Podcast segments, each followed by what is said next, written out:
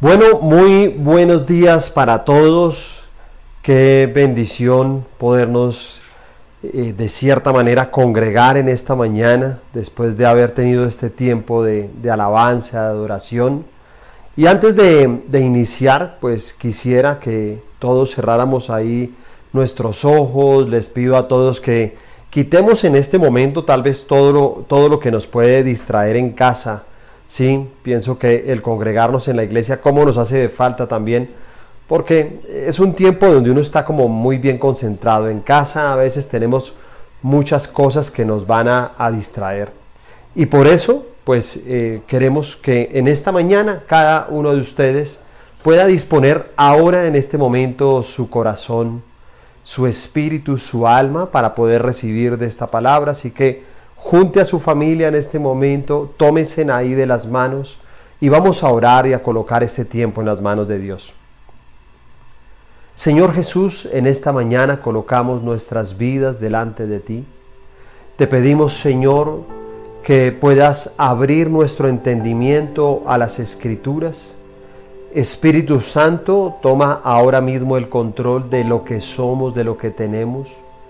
Guíanos a través de esta hermosa palabra. Quita todo aquello, Señor, que nos quiera distraer, todo pensamiento, toda preocupación.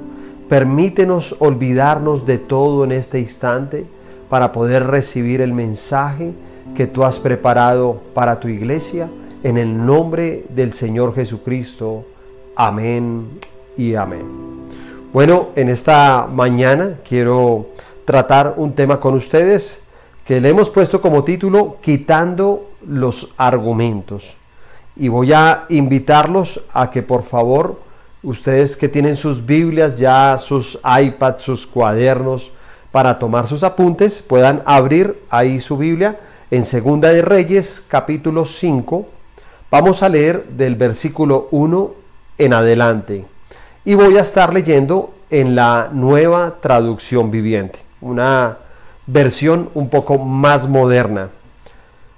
Versículo 1 de Segunda de Reyes 5 dice lo siguiente. El rey de Arán sentía una gran admiración por Naamán, el comandante del ejército, porque el Señor le había dado importantes victorias a Arán por medio de él. Pero a pesar de ser un poderoso guerrero, Naamán padecía de lepra. En ese tiempo, los saqueadores arameos habían invadido la tierra de Israel y entre sus cautivos se encontraba una muchacha a quien habían entregado a la esposa de Naamán como su criada. Cierto día, la muchacha le dijo a su señora, si mi amo tan solo fuera a ver el profeta de Samaria, él lo sanaría de su lepra. Entonces Naamán le contó al rey lo que había dicho la joven israelita. Ve a visitar al profeta, le dijo el rey de Arán. Te daré una carta de presentación para que la lleves al rey de Israel. Entonces Naamán emprendió un viaje y llevaba de regalo 340 kilos de plata, 78 kilos de oro, y diez mudas de ropa. La carta para el rey de Israel decía, mediante esta carta presento a mi siervo Naaman, quiero que lo sanes de su lepra. Cuando el rey de Israel leyó la carta, horrorizado rasgó sus vestiduras y dijo, ¿este hombre me manda a un leproso para que lo sane? ¿Acaso soy Dios para dar vida y quitarla? Creo que solo busca pelear conmigo. Entonces cuando Eliseo, hombre de Dios, supo que el rey de Israel había rasgado sus vestiduras en señal de aflicción, le envió este mensaje. ¿Por qué estás tan disgustado? Envíame a Naamán. Así él sabrá que hay un verdadero profeta en Israel.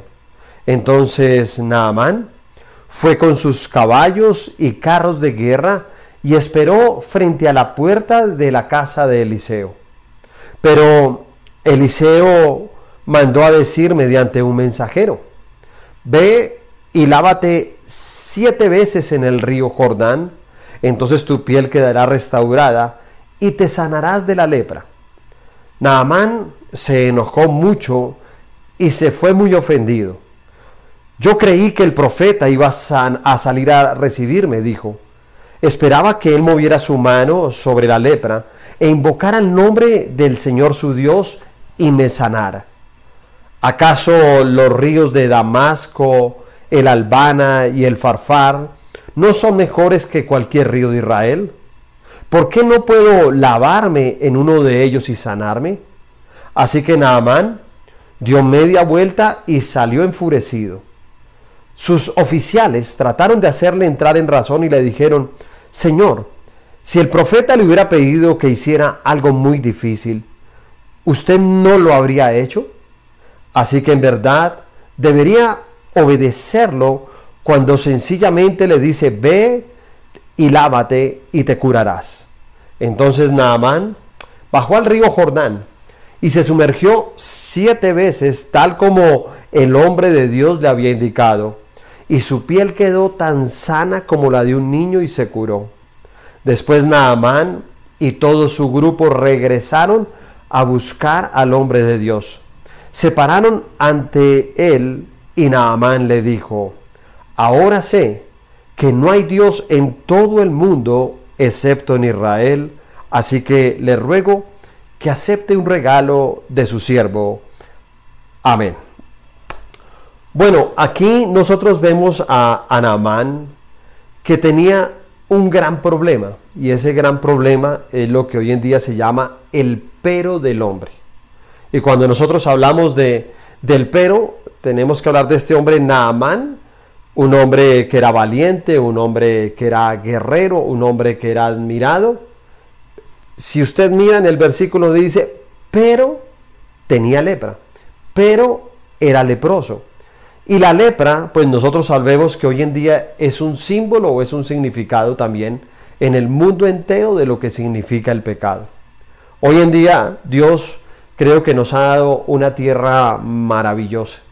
Nos ha dado la oportunidad de tener una hermosa familia. Nos ha dado la oportunidad de poder trabajar, de darnos la inteligencia para capacitarnos, para poder tener familia, para poder tener hijos, para poder hacer deporte. Nos ha dado el tiempo, nos ha dado la vida, nos ha dado la salud, pero el pecado de la humanidad, date cuenta que el pero es el problema de la humanidad en estos tiempos, pero el pecado de la humanidad es lo que está haciendo que toda esa bendición de Dios la hayamos perdido a través de los últimos años en la humanidad. Tal vez cada uno de nosotros somos conscientes, ¿sí? De lo, de lo que estamos haciendo en estos tiempos. Y a uno le sorprende inclusive ver grandes artistas, eh, de pronto personas que son muy famosos, que tienen un gran reconocimiento, pero que tienen un pero. ¿Y sabe cuál es? Una vida llena de pecado. Y en eso uno puede, al igual que Naamán, eh, tal vez para los que no lo, no lo sabían, ¿sí? todas las personas que nos están viendo en diferentes partes, estamos eh, acá nosotros enviando este mensaje de Misión Carismática Internacional de Zipaquirá, ¿sí? y sabemos que en muchos lugares en este momento nos están viendo. Y quiero decirles que no importa ni el departamento, ni la ciudad, ni la nación a la cual en este momento todos están escuchando este mensaje. En esa época la, lepra era una enfermedad terrible, tan terrible que llegaba a apartar a todas las personas que tenían lepra, los dejaban por fuera, los metían en cuevas, tenían que estar apartados de cualquier ciudad, eran personas como despreciadas, ¿sí? Porque eh, es, es la manera en que Dios ha podido interpretar como el pecado. El pecado es algo que debemos apartarlo de nuestra vida es algo que no debe estar dentro de nuestra sociedad. Y así como era vergonzoso en ese tiempo la lepra, creo que hoy en día lo que está avergonzando al mundo entero es el pecado.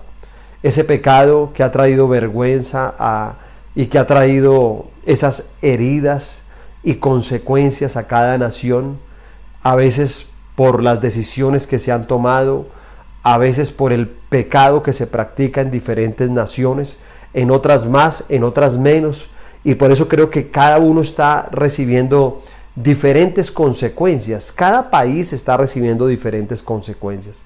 Y yo creo que todo esto tiene que ver de acuerdo al pecado que se haya consentido en cada una de estas naciones.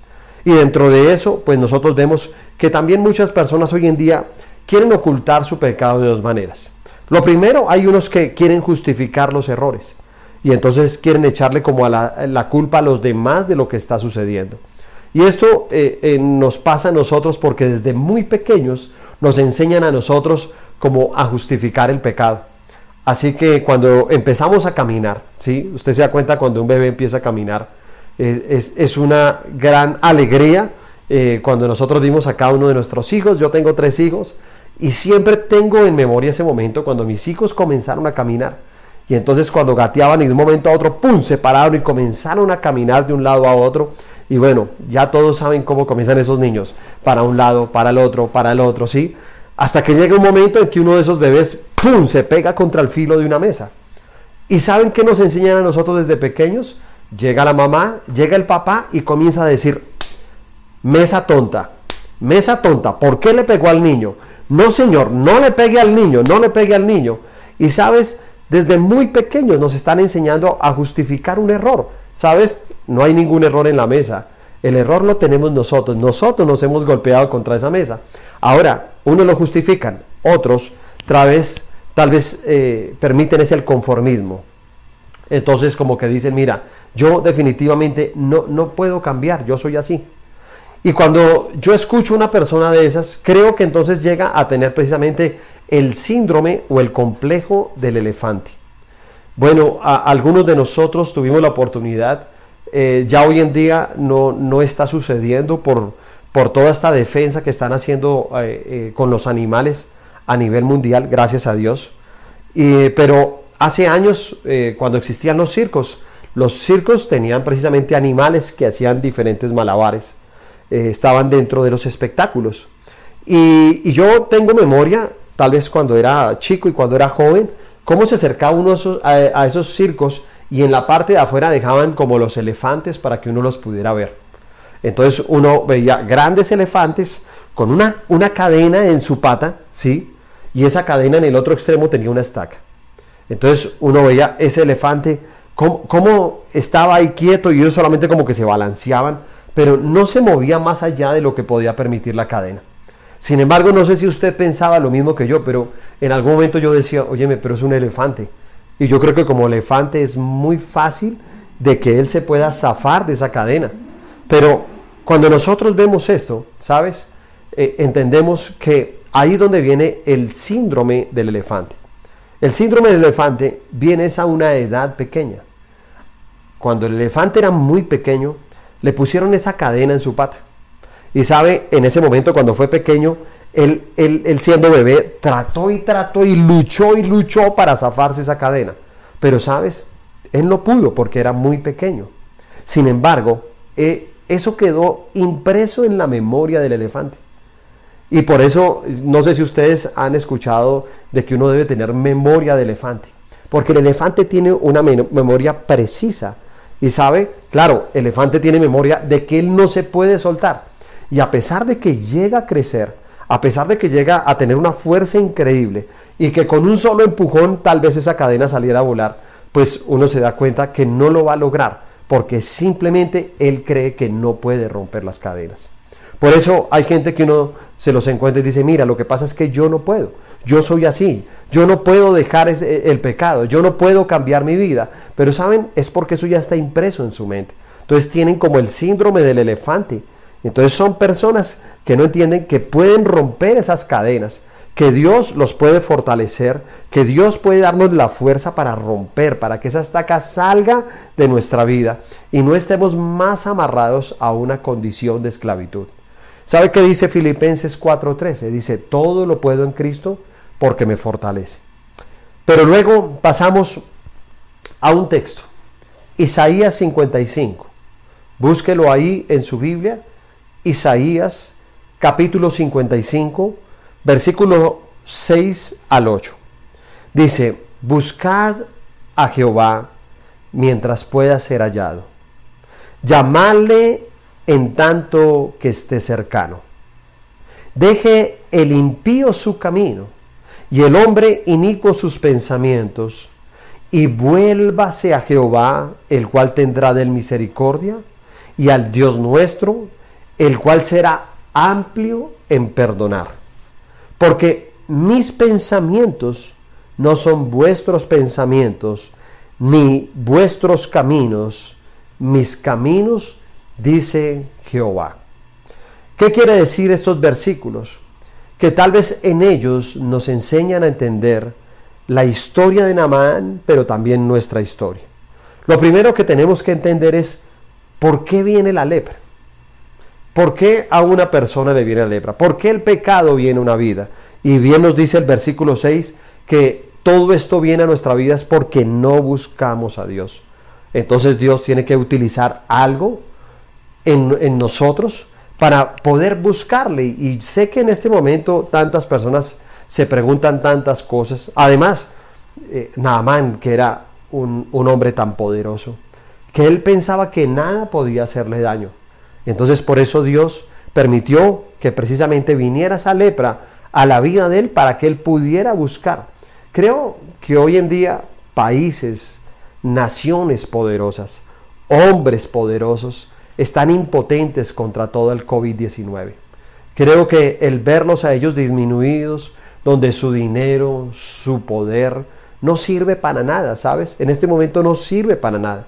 Todo eso se ha vuelto inútil, lo que tiene la gente, una casa, un carro, su empresa, los viajes, ¿sí? Pudieran viajar por el mundo entero, no lo pueden hacer, ¿sí? No lo pueden hacer en este momento. Pero todo eso Dios lo ha permitido para que el hombre precisamente busque a Dios, este es el tiempo de buscar a Dios.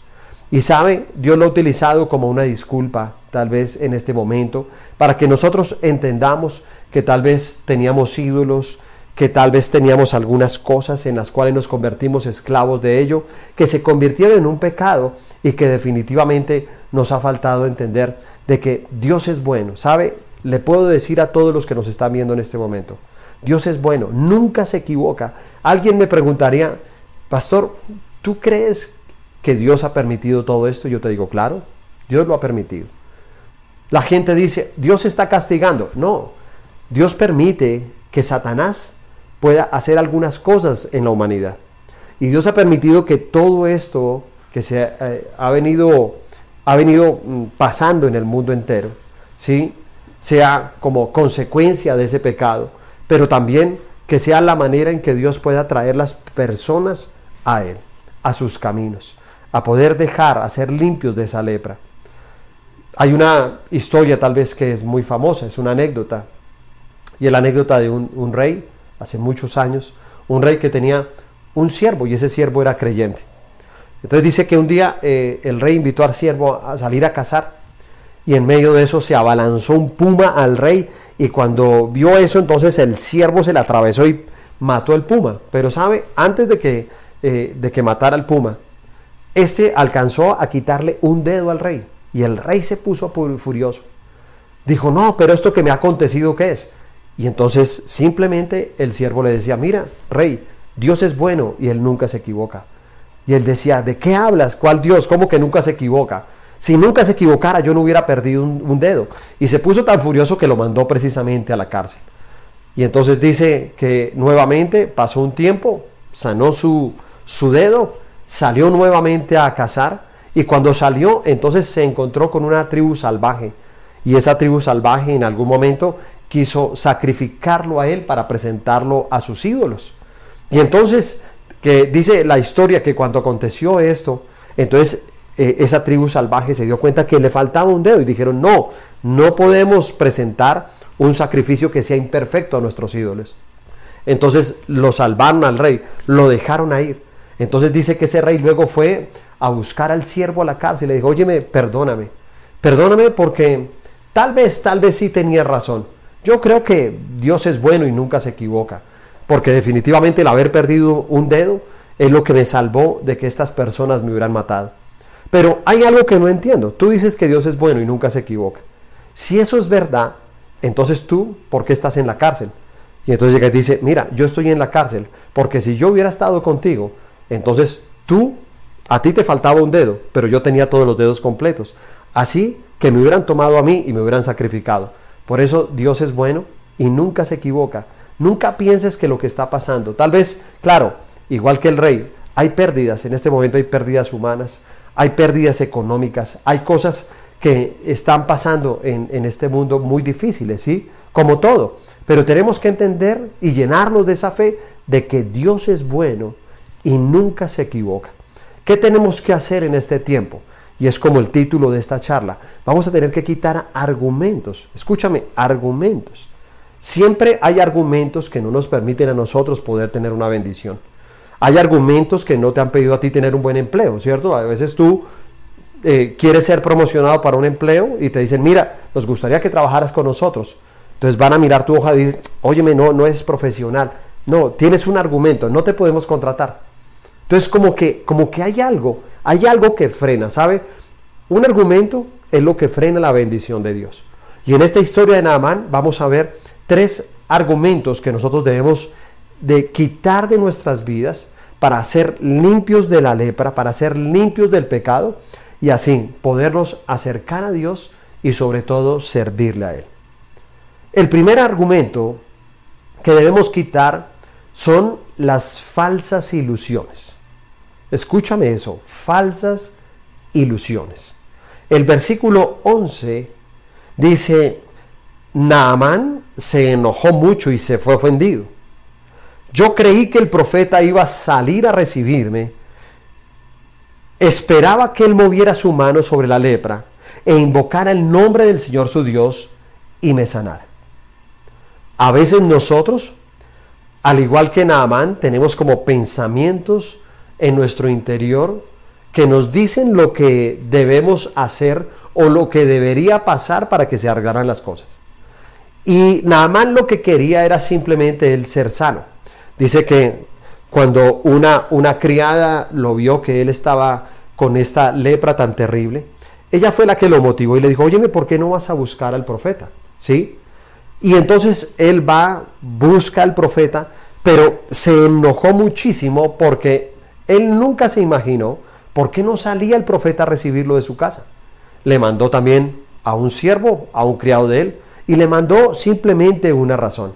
Pero ya lo veíamos nosotros en, en el libro de Isaías, donde dice que los caminos de Dios y los pensamientos de Dios son diferentes. Y sabes, por falsas ilusiones, es que mucha gente hoy en día comete muchos errores. Mucha gente no está de acuerdo, tal vez eh, nosotros queremos llevar nuestra vida como nos parece.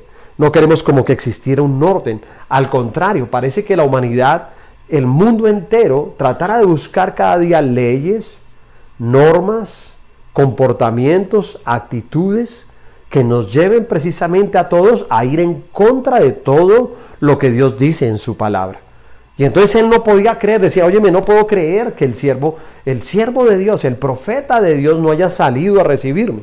Yo soy Naamán. Y él se veía como alguien muy importante. A veces nosotros decimos vernos muy humildes con Dios cuando estamos en problemas pero a veces somos orgullosos de las cosas que también Dios ha permitido que nosotros tengamos y que nada nos pertenecen y que algún día cuando salgamos de este mundo nos vamos a dar cuenta que ninguna de las cosas que hemos poseído aquí en la tierra pueden ir con nosotros o a esa vida eterna o a la condenación. Y entonces él no podía tal vez eh, aceptar que fuera la manera. Él decía, pero ¿por qué tengo que ir a bañarme siete veces en el río Jordán? Y era porque él tal vez tenía unas falsas ilusiones. ¿Cuál era la ilusión de este hombre? La ilusión de este hombre era que decía, no, ahora sale el profeta, sí, y me va a tocar, y va a pedirle a su Dios, y voy a ser sano inmediatamente. Les quiero contar, el 80% de los divorcios hoy en día se dan por falsas ilusiones. Porque muchas personas de pronto tenían la ilusión de tener a un hombre que iba a ser muy romántico y se dieron cuenta que tal vez se ilusionaron por las palabras, por los detalles que hubo en un tiempo de amistad, de noviazgo, de conquista, pero se ilusionaron, pensaron que toda su vida iban a tener un, amor romántico y por no conocer esta persona se hicieron falsas ilusiones. Por eso, para poder uno enamorarse, uno no se enamora de ilusiones, uno no se enamora de emociones ni de sentimientos. Uno tiene que enamorarse realmente de una realidad, de poder conocer a una persona eh, totalmente, su familia, su entorno, eh, su comportamiento, eh, lo que hace a diario, su forma de actuar, aún en los momentos de adversidad, cómo, cómo, cómo esta persona de pronto se comporta ante la adversidad, cómo se comporta ante un momento difícil, ¿sabe? Y entonces, claro, de todo eso es que te puedes enamorar. Pero hoy en día la gente hace ilusiones, ¿no? Y por eso muchas historias de amor no son historias de amor. ¿Sabe qué son? Son historias de tragedia. Son, son, historias trágicas. El fin de todo eso, es más, nunca hubo amor. Nunca existió el amor. Lo que existió fue precisamente aquellas cosas que se hicieron ilusiones. Y otros dicen, no, yo tenía la ilusión y de que cocinara y de que supiera cocinar y de que fuera esto. Y cada uno como que comienza a demandar y a tener muchas ilusiones del uno o del otro. También hay, hay, hay creyentes, ¿saben? Estas falsas ilusiones no solamente llegan a un matrimonio, llegan también a la vida de los creyentes, donde piensan que Dios, ¿sí? Y, y lo digo de manera personal. Como pastor he tratado de, de enseñar a la iglesia, no tanto de enfocarme y de motivar a que evangelicemos a personas para que Dios les haga un milagro en su vida. Yo les puedo asegurar que he visto personas, en estos 20 años he visto tantas personas que Dios le ha hecho un milagro y sabes, no están en la iglesia, no están en los caminos de Dios. Sí, se olvidaron de Él después de un gran milagro. Es muy triste ver personas que estaban al borde de la muerte. ¿Sabe? Conocí personas tan enfermas que estaban al borde de la muerte, que no había nada que hacer, que les habían dictaminado una enfermedad de muerte, pero que hoy en día ya no están en la iglesia. Qué triste ver eso. Qué triste uno tener que ver con sus ojos a este tipo de personas. Y por eso les digo, mira, esa no es la manera de evangelizar. Nosotros no podemos llevar ese mensaje de que la gente se acerca a una iglesia. Mira, si te acercas a Dios, vas a ver el milagro, te van a pagar las cuentas, te vas a sanar. No, tú tienes que acercarte a Dios para precisamente conocerlo a Él, para poder experimentar la paz que sobrepasa todo entendimiento. No es tener una vida sin problemas, es tener problemas y que los problemas no te lleguen a afectar a ti. Pero, ¿sabes? Hay personas que se acercan a Dios y como que llegan y piensan que Dios es como, como la lámpara de Aladino, como cosas mágicas. Entonces, a ver cuáles son los deseos. Y, uno puede ver la gente cuando llega a la iglesia, ¿sí? tiene como un deseo de que Dios haga algo, pero es algo mágico. Él quiere que pase algo y no más. Eso era lo que quería Naamán, eso es lo que quieren muchos seres humanos hoy en día. Pero se les olvida que Dios es diferente. Sus caminos y sus pensamientos son diferentes a los nuestros. tal vez un ejemplo de esto es lo que uno puede ver en el tiempo eh, cuando Dios saca a su pueblo de la esclavitud de Egipto. Y entonces los lleva al desierto y en el desierto les da el maná. Y ellos comienzan a recibir el maná, a comer el maná. Y bueno, yo, yo no sé, pero creo que en el pensamiento de ellos como que decían, sí, óyeme, y es que en el cielo no hay más recetas, es que allá no saben cocinar nada más. Yo como que me imaginaba eso, decía, óyeme, ¿será que allá nadie sabe? Sí, o sea, no entienden, no, no sabrán cocinar otras cosas, ¿por qué tanto maná? Y sabe cuando la gente se comporta de esa manera es porque también las falsas ilusiones los llevan a tener un corazón desagradecido. Toda persona que tiene falsas, falsas ilusiones es una persona que se queja, ¿sabe? Entonces la queja de tantas personas, ¿sí? Por la situación, por no tener, y se quejan, y se quejan, ¿sabes? La queja es lo que impide que Dios pueda verdaderamente hacer un milagro en nuestra vida. Y entonces ellos no vieron nunca el maná que Dios les dio, tenían cómo alimentarse. ¿Qué podían esperar ellos en el desierto? ¿Tú qué crees que puedan esperar? La muerte. ¿Qué crees tú que vas a afrontar en un desierto? La muerte. No vas a encontrar nada más. Sin embargo, tenían, tenían el maná. Pero ellos, por esas falsas ilusiones, nunca pudieron poder agradecerle a Dios por ese maná. Lo segundo, el segundo argumento que debemos quitar son las suposiciones. Una son las falsas ilusiones otra cosa son las suposiciones. Y dice el versículo 12, acompáñeme ahí en la lectura. ¿Acaso los ríos de Damasco, el Albaná y el Alfarfar no son mejores que cualquier río de Israel? Porque no puedo lavarme en uno de ellos y sanarme. Así que Naamán se dio media vuelta y salió enfurecido. Este hombre consideraba, suponía él, que había ríos más limpios que el Jordán. Él miraba al Jordán en ese momento, me imagino que sus aguas estaban turbias, todo, y como que decía, óyeme, pero ¿qué le pasa a este profeta? Yo supongo, sí, supongo que hay otros ríos. ¿Sí? ¿Este hombre será que no los conoce? ¿Por qué no puedo ir precisamente a otro río, sumergirme siete veces, bañarme en ese río y ser limpio? ¿Sabes por qué pasa esto? Porque las suposiciones son las que nos llevan a engañarnos, pero realmente nosotros no sabemos lo que va a suceder. Yo lo, comparo, escuchaba a, un entrenador de fútbol y bueno, para no, no ofender aquí naciones, en este tiempo no estamos en, tiempos de, ofendernos, sino en tiempo de unirnos, ¿cierto? Tenemos que buscar la unidad, tenemos que evitar diferencias eh, políticas, culturales, religiosas, tenemos que buscar el bienestar de todas las personas. Este es un tiempo de, ayudarnos, de poder tener misericordia con el prójimo, de poder tener algo para compartir.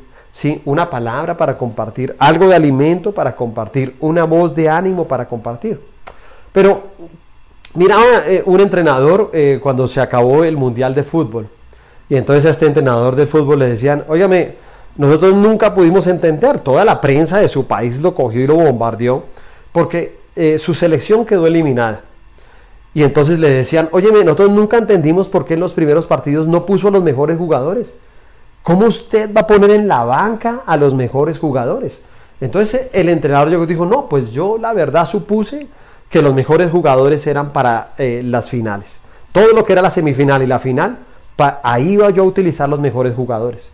Él supuso que esa era su manera de ganar, pero si se da cuenta quedó eliminado, porque las suposiciones muchas veces nos llevan precisamente a equivocarnos. Y lo tercero, el tercer argumento que debemos quitar es el enojo. Dice ahí dos veces, nos deja claro en esos, en esos versículos, que Naamán estaba muy enojado. Se sentía humillado por lo que había hecho precisamente el profeta con él. Y sabe, eh, me sorprende ver gente hoy en día enojada, enojada con Dios, sí, enojada con su familia, enojada con su pareja, enojado con su vecino. Sabes, el enojo es un argumento que no hace que la tierra se pueda sanar. Por eso este es un momento de tener la voz correcta. Tal vez veníamos todos estos días, ¿sí? Duramos eh, miércoles, jueves, viernes, bueno, ayer, ayer sábado no, no tuvimos, fueron tres días que tuvimos este seminario profético. Y el mensaje es muy claro, el mensaje es tener la voz correcta. Es que nosotros podemos tener las noticias del cielo y no las noticias de la tierra es que nosotros tenemos que vivir en medio de las noticias del cielo que están en su palabra y no en los noticieros y en todas las ofensas y en todo el odio y el rencor que se vive muchas veces a través de las redes sociales. ¿Sabe?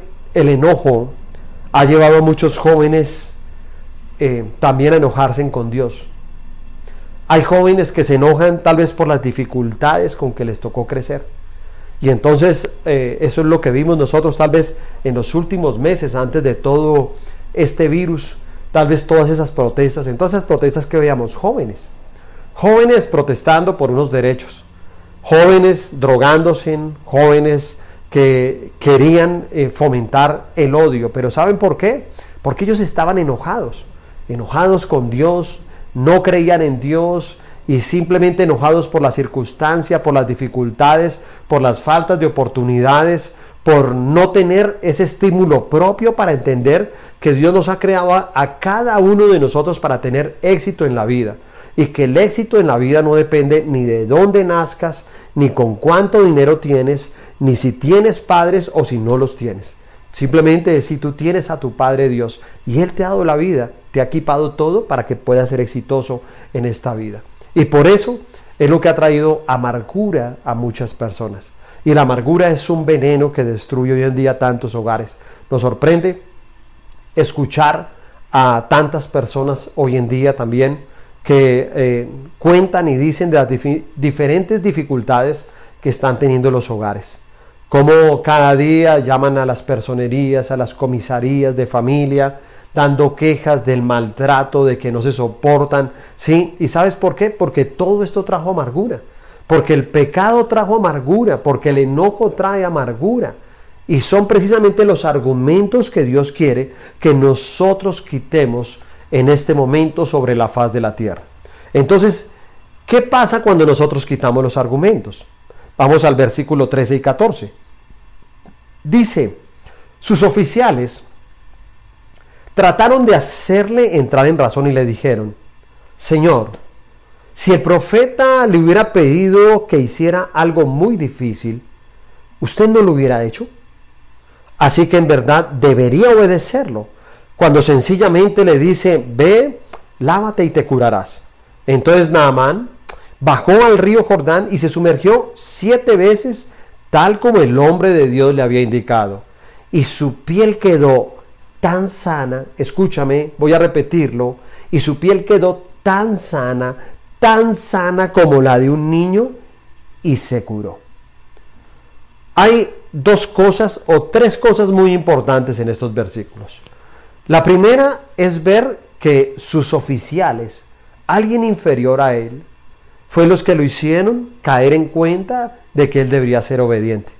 Y esto quiere decir que hoy en día hay personas que inclusive se sienten inferiores, ¿sabe? Hay gente que trabaja para otros, hay gente que no tiene nada y llega y dice, no, yo, yo no sé, yo, no, yo, yo, ¿cómo le comparto a mi jefe, a esta persona? Es que tiene dinero, es que tiene muchas cosas. Voy a decirte algo, hay mucha gente que puede tener dinero, hay gente que tiene poder, pero sabes, detrás de ellos hay una lepra, hay un pecado. Y hay alguien que tiene que compartirle, ¿sabes? El Señor nos está llevando a todos nosotros. Tenemos una gran responsabilidad de predicar como nunca antes. Todos estos hogares donde hay dificultades, todas estas personas que están perdiendo la esperanza, todas estas personas que ahora sin su poder se están sintiendo desnudas, se están sintiendo inseguras, se están llenando de temor, son personas que necesitan una palabra de Dios y quiero motivarte, ¿sí? A, cada una de las personas que nos están viendo, quiero motivarnos a que prediquemos la palabra de Dios. Si tú todavía no la sabes predicar, hoy te quiero invitar a que le entregues tu vida al Señor. A que le digas, Señor, yo quiero que me limpies de mi lepra y que tú puedas sanarme y que puedas sanarme de mis pecados, pero ¿sabes para qué? Para servirle al Señor. Lo más importante es servirle. Lo más importante es como yo le decía, no deberías obedecer porque ¿qué nos ha faltado en nosotros? Obediencia frente a la palabra. El mundo, la humanidad, ha querido desobedecer la palabra de Dios. Y sabes, ha utilizado a pastores, a líderes, hombres, jóvenes, mujeres, niños, que predicamos la palabra de Dios en el mundo entero. Y sabes, mucha gente no ha obedecido la palabra y quiere vivir su vida de otra manera. Pero mira, cuando tú quitas los argumentos, cuando tú obedeces, cuando tú escuchas la palabra como la estás escuchando en este momento, entonces dice que su piel quedó tan sana como la de un niño. ¿Sabes? Nosotros no nos imaginamos lo que está haciendo Dios. Tal vez nosotros pensamos que la tierra muere. Yo te voy a decir algo. No, la tierra no muere. La tierra está siendo limpiada. Dios está sanando la tierra. Quiere quitar tanta maldad. Quiere quitar tanto pecado de nosotros quiere quitar todo lo que está destruyendo nuestra familia. Este es el momento de entender el mensaje correcto, porque cuando dice aquí que él tenía que ir a sumergirse al río Jordán siete veces, ¿sabes de qué nos está hablando? De los siete derramamientos de la sangre de Jesús. Lávate y serás limpio. ¿Con qué nos lavamos ahora nosotros? No en el Jordán, nos lavamos con la sangre de Jesús. Hay siete derramamientos. Y tal vez para las personas que no lo saben, en siete oportunidades el Señor Jesús derramó su sangre. En el monte Getsemaní fue el primer derramamiento cuando derramó sangre de su frente. El segundo derramamiento fue cuando flagelaron su espalda con el látigo romano. El tercer derramamiento fue cuando colocaron la corona de espinas sobre su cabeza. El cuarto derramamiento fue cuando le arrancaron sus barbas. El quinto derramamiento fue cuando clavaron sus manos en la cruz del Calvario. El sexto derramamiento fue cuando clavaron sus pies en la cruz del Calvario. Y el séptimo derramamiento fue cuando atravesaron su costado con una lanza y dice que salió sangre y agua. Estos son los siete derramamientos. En este tiempo tenemos que aplicar la sangre de Jesús sobre nuestros hogares, sobre nuestras empresas, sobre nuestro trabajo, sobre nuestra provisión, sobre nuestros hijos, sobre nuestra vida. Hay que sumergirnos en la sangre de Jesús para poder ser limpios de toda lepra y de todo pecado. ¿Sabe? Dice que una, una mujer una vez se le acercó a un pastor y le dijo, pastor, ya estoy en los últimos días, eh, estoy muy mal de salud, sé que ya llegó mi tiempo de irme con el Señor y quiero pedirle solamente dos deseos. Quiero pedirle que cuando yo me muera me dejen tener dentro del ataúd en una mano una Biblia y en otra una cuchara. Y entonces el pastor le dice, no, mira, yo, lo de la Biblia me parece perfecto porque la gente va a saber de que tú eras una mujer de fe. Pero la cuchara, ¿para qué? Y decía, mira, la cuchara es para que todos entiendan que después del almuerzo viene lo mejor y es el postre. Así que nuestra vida terrenal es aquí, pero sabes, lo mejor viene cuando es el postre. Lo mejor viene cuando nosotros encontramos el camino a la salvación. Lo mejor no es lo que estamos viviendo aquí en la tierra. Lo mejor vendrá cuando tengamos ese camino nosotros a la eternidad que tenemos que construir ante una vida de santificación, ante una vida que quita precisamente los argumentos. Y termino con este versículo 15 que dice, después Naamán y todo su grupo regresaron a buscar al hombre de Dios. Se pararon ante él y Naamán le dijo, ahora sé que no hay Dios en todo el mundo excepto en Israel. ¿Sabes? Este será el tiempo en que el mundo entero pueda reconocer al Señor Jesús como su Señor y su Salvador. Quiero invitarte a que por favor cierres tus ojos ahí, todos los miembros de la familia, todo el que esté escuchando este mensaje, donde tú te encuentres, bueno, menos los que están conduciendo. De pronto hay personas que están conduciendo en este momento, usted no cierre los ojos, pero el resto de personas que estamos de pronto en casa, que somos la gran mayoría, te invito a que en esta mañana cerremos nuestros ojos y vamos a poder poner este tiempo en las manos del Señor. Ahí con tus ojos cerrados, levanta tus manos. Si tú quieres, ahí con tus manos levantadas, que es, es un símbolo, ¿sabes? Es un símbolo de humillación delante de Dios. Es un símbolo que le podemos decir, Señor, toma todo lo que quieras, toma todo de mí. Levantamos las manos para adorar, para honrar al Señor y para poder decirle, Señor, tal vez nosotros somos como ese Naamán que hemos permitido el pecado, que hemos permitido llenarnos de lepra. Y ese pecado el mundo ha querido justificarlo, tal vez echándole la culpa a los demás, tal vez algunos dicen, mira, yo la verdad cometo estos pecados por la vida que me tocó, por la condición en que vivo. Y hay otros que simplemente creen que tienen el síndrome del elefante y que está en su mente y creen que nunca van a poder cambiar. Y sabes, hoy la palabra nos motiva a que cada uno de nosotros podamos hoy decirle, Señor, quita los argumentos de mi vida. Quita los argumentos que me han llevado, Señor, a llevar una vida de pecado. Quita los argumentos que me llevan a escuchar tu voz, a conocerte a ti. Quita esas falsas ilusiones que muchas veces nosotros permitimos esas ilusiones donde nosotros queremos que todo pase o que todo se arregle de acuerdo a nuestros pensamientos. Pero bien nos lo enseña la palabra. Unos son los pensamientos de Dios, otros son los pensamientos y los caminos del Señor. Nuestros caminos, nuestros pensamientos son diferentes a los de Él. Y tú y yo tenemos que entender que a veces la manera de actuar de Dios es diferente a la nuestra. Quisiéramos que la tierra se sanara de otra manera. Pero vemos ahora cómo se sanan los océanos, cómo se sana la tierra, cómo el campo vuelve a reverdecer, cómo el aire está siendo más puro.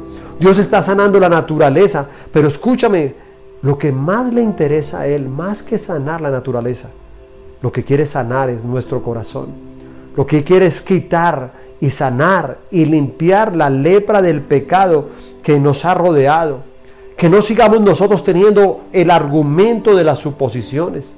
que suponemos que Dios nos tiene que bendecir simplemente porque hacemos una simple oración cada mañana, porque decimos ser creyentes sin haberle entregado nuestra vida totalmente a Él, porque vivimos enojados con Dios, con la familia, con el vecino, con el gobierno, con el Estado, porque viene enojo porque los demás no nos dan lo que nosotros esperamos recibir.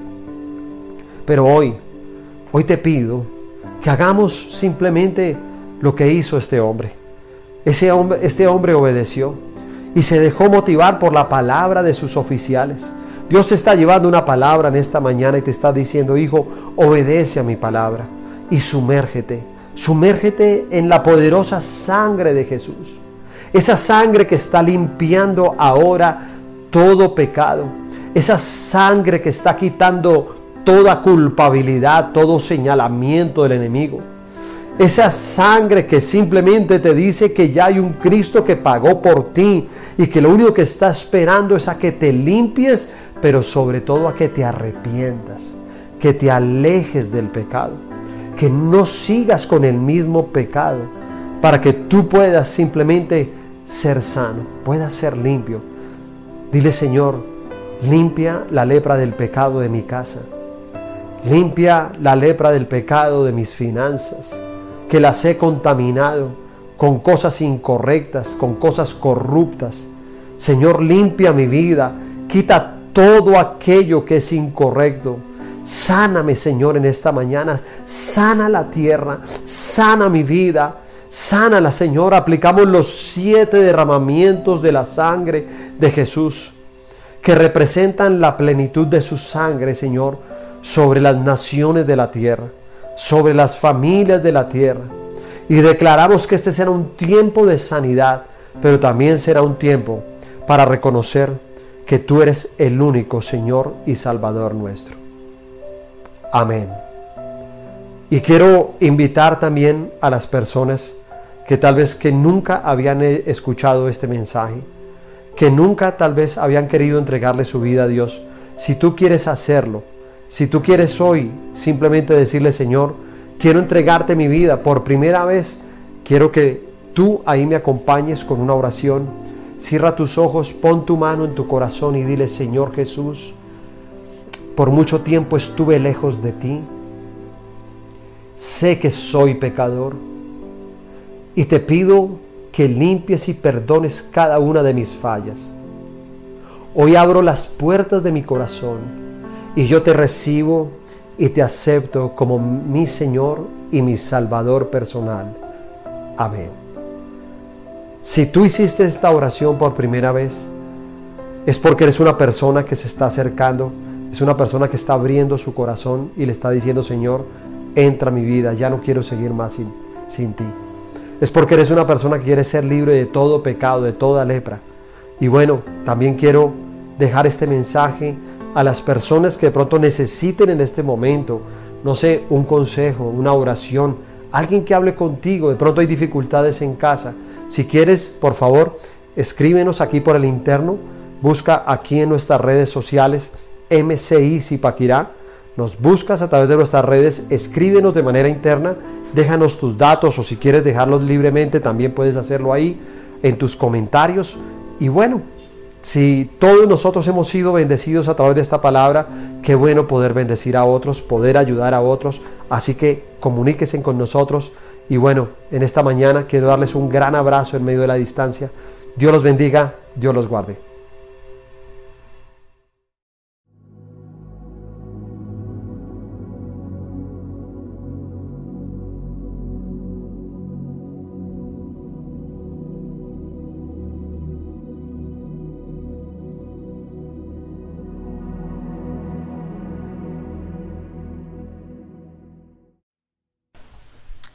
Gracias al Señor por cada palabra que nos regala, con la cual edificamos nuestras vidas, con la cual crecemos. Dice la Biblia que la palabra de Dios es lámpara para nuestros ojos y lumbrera para nuestro camino. Así de que damos gracias al Señor por su bendita palabra. Quiero terminar con un pensamiento que titulé Eres rico. ¿Qué tal si le dice a su familia, a las personas que están ahí con usted en casita viendo eh, hoy la videoconferencia, dígale, eres rico, viendo esta transmisión de nuestra reunión familiar? Libro de Apocalipsis capítulo 2 versos 9 al 11. Apocalipsis capítulo 2 versos 9 al 11. Lo voy a leer en la nueva traducción viviente. Yo sé, dice el Señor a la iglesia de Esmirna. Dice, yo sé de tu sufrimiento y de tu pobreza, pero tú eres rico. Conozco la blasfemia de los que se te oponen. Dicen ser judíos, pero no lo son porque su sinagoga le pertenece a Satanás. No tengas miedo de lo que estás a punto de sufrir. El diablo meterá a algunos de ustedes en la cárcel para ponerlos a prueba. Y sufrirán por diez días. Pero si permaneces fiel, incluso cuando te enfrentes a la muerte, te daré la corona de vida. Todo el que tenga oídos para oír, Oiga lo que debe escuchar del Espíritu y lo que debe entender del Espíritu a las iglesias. Es el mensaje que el Señor le regala a la iglesia de Esmirna. Él vio que tal vez estaban preocupados por el área financiera. Él vio la situación difícil que estaba estaban viviendo, una situación parecida a la que nosotros estamos viviendo, ¿sabe? Una situación de encierro, ellos se sentían en una cárcel, ellos se sentían eh, un poquito encerrados, tal vez, ellos se sentían pobres, se sentían entristecidos y quiero enseñarle algo. Dios sabe por cada una de las cosas que pasamos. Dice, eh, yo sé de tu sufrimiento, de tu pobreza, pero tú eres rico. La buena noticia es que somos ricos sobreabundamos en todas las cosas. Sabemos que aunque entre comillas estemos pasando un tiempo en donde no estamos produciendo, un tiempo en donde aparentemente las finanzas están estancadas, en donde aparentemente todo está quieto, hoy el Señor te dice, yo sé lo que estás pasando. Hoy el Señor te dice, yo sé que te sientes pobre, pero hoy quiero decirte de parte del Señor, tú eres rico. Es lo que el Señor le dijo a la iglesia. Dios conoce también nuestros enemigos. Conozco la blasfemia de los que se te oponen. Querido Dios sabe aquellas personas que se han levantado contra nosotros. Dios sabe de aquellas personas que nos han hecho la vida imposible, de aquellos que no están de acuerdo con nuestra fe, de aquellos que se han levantado en el trabajo en contra de nosotros, de aquel vecino, de aquellas personas que sentimos que han sido como nuestros enemigos, el Señor los conoce. Él sabe y conoce lo que sentimos, es lo tercero. Le dice a la iglesia, no tengas miedo. No tengas miedo de lo que estás a punto de sufrir. Queridos, el Señor sabe lo que estamos viviendo. Nada le pasa desapercibido. Esto no lo tomó por sorpresa. Él sabe lo que estamos pasando y Él hoy te dice, no tengas miedo de lo que estás pasando o no tengas miedo de lo que vas a sufrir, le decía el ángel a la iglesia le decía la iglesia de Esmirna, tal vez ellos estaban preocupados. Dios sabe lo que sentimos cuando hay confusión, cuando hay preocupación, cuando hay estrés. El Señor lo conoce. Y hoy el Señor te dice, no tengas temor. Y lo otro, Él sabe cuánto durará ese tiempo difícil. Dice la Biblia, el diablo meterá a algunos de ustedes en la cárcel para ponerlos a prueba. Quiero que resaltemos esa parte, para ponerlos a prueba. Estamos en un tiempo de aislamiento para ser puestos a prueba. Pasamos dificultades para ser puestos a prueba. Atravesamos desiertos para ser puestos a prueba. La Biblia habla en muchas partes de que cada tiempo difícil es un tiempo de prueba para cada uno de nosotros. Y dice, y sufrirán por 10 días. El Señor sabe cuánto tiempo durará cada tiempo de prueba, cada desierto, cada aislamiento, cada tiempo de cárcel. A la iglesia le dijo, y sufrirán y estarán en la cárcel por 10 días. Nosotros llevamos un mes, estamos cumpliendo un mes de aislamiento, no sabemos si serán dos o tres. El Señor sí lo sabe, pero Él quiere que estemos tranquilos. Y Él nos dio un consejo en estos versos que me parecieron como tan acordes a este tiempo. Y le dice a la iglesia, pero si permaneces fiel, incluso cuando te enfrentes a la muerte, te daré corona de vida. Mire qué lindo esto, incluso cuando te enfrentes a la muerte. Ahora que estamos escuchando, noticias de muerte. Eh, seres queridos que se entregan, eh, se tienen que entregar al Señor, que se tienen que enterrar, que muchas familias ni siquiera van a verlos, no pueden acercarse, eh, personas que a día a día en diferente lugar mueren en las naciones de la tierra. Todos estamos hablando lo mismo porque estamos viviendo el mismo tiempo de sufrimiento, digámoslo, el mismo tiempo de prueba. Pero el consejo del Señor es permanecer fieles. Hoy lo que el Señor nos dice es permanezcamos fieles. Pero si permaneces fiel, incluso en peligro de muerte, yo te daré corona de vida. Y el segundo consejo es tiempo de escuchar al Espíritu Santo. Es tiempo de escuchar la voz de Dios. Todo el que tenga oídos para oír debe escuchar al Espíritu y entender lo que Él dice a las iglesias. Queridos, esta semana fue bien linda, bien especial. Yo creo que Dios nos habló a cada uno de nosotros a través de los profetas. Ese seminario profético fue especial. Pero algo que a mí Dios me mostraba es que los tres profetas tuvieron un mismo verso en común. Eh, segunda de Crónicas capítulo 7 versos 14 y 15. Si mi pueblo se humillare, si oraren, si se arrepintieren de sus malos caminos, entonces yo oiré desde los cielos. Y termina diciendo, y sanaré su tierra. Así de que algo que yo entiendo en este tiempo es momento de escuchar al Espíritu Santo. Es momento de examinarnos y mirarnos hacia adentro qué cosas hay que mejorar.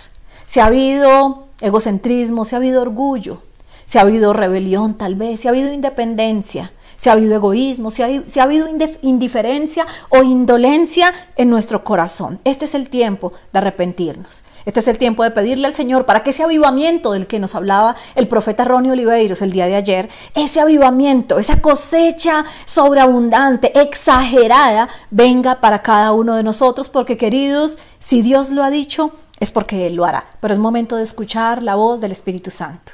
Así de que déjeme orar para que sea Dios eh, trayendo tranquilidad a nuestro corazón, pero también guardando nuestras finanzas. Creo que es el momento de, de ser puestos a prueba. Y en este tiempo es el tiempo donde le estamos demostrando al Señor. Le estamos demostrando que obedecemos su palabra. Le estamos demostrando nuestro verdadero compromiso con Él. Y lo demostramos también con nuestras ofrendas y con nuestros diezmos. Es un tiempo de prueba donde el Señor está examinando nuestro corazón. Es un tiempo de arrepentimiento, pero es un tiempo donde dejar ver, donde hay que dejar ver lo mejor de nuestro interior porque a veces en los tiempos difíciles sale lo peor del hombre, pero este es el tiempo donde nosotros como cristianos vamos a sacar lo mejor de nosotros. Así que quiero invitarle a que se acerque eh, al banco o a que haga su transferencia. En línea están saliendo, ahí en la pantalla están saliendo las líneas del banco Bancolombia, cuenta de ahorros y cuenta corriente, a través de los cuales puede hacer su transferencia y cumplir con sus diezmos o con sus ofrendas voluntarias, con sus donaciones. Queridos, voy a orarle al Señor para que nos bendiga y terminemos este tiempo especial. Padre, te doy gracias, Señor, por cada dador alegre. Algunos de nosotros tal vez nos hemos sentido como se sentía la iglesia de Esmirna, como en una cárcel, pasando dificultades, o tal vez sin producir, o tal vez en un tiempo como de supuesto estancamiento. Pero hoy tú nos dices, no eres pobre, eres rico.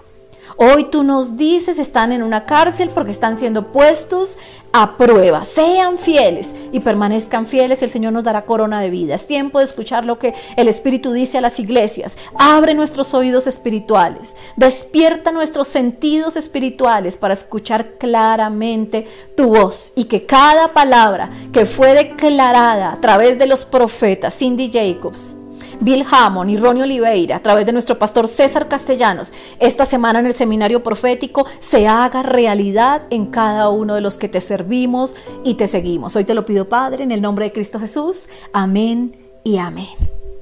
Amados, les bendecimos. Quiero dejarlos con mi hijo Samuelito que tiene unos anuncios importantes para ustedes. Dios les guarde.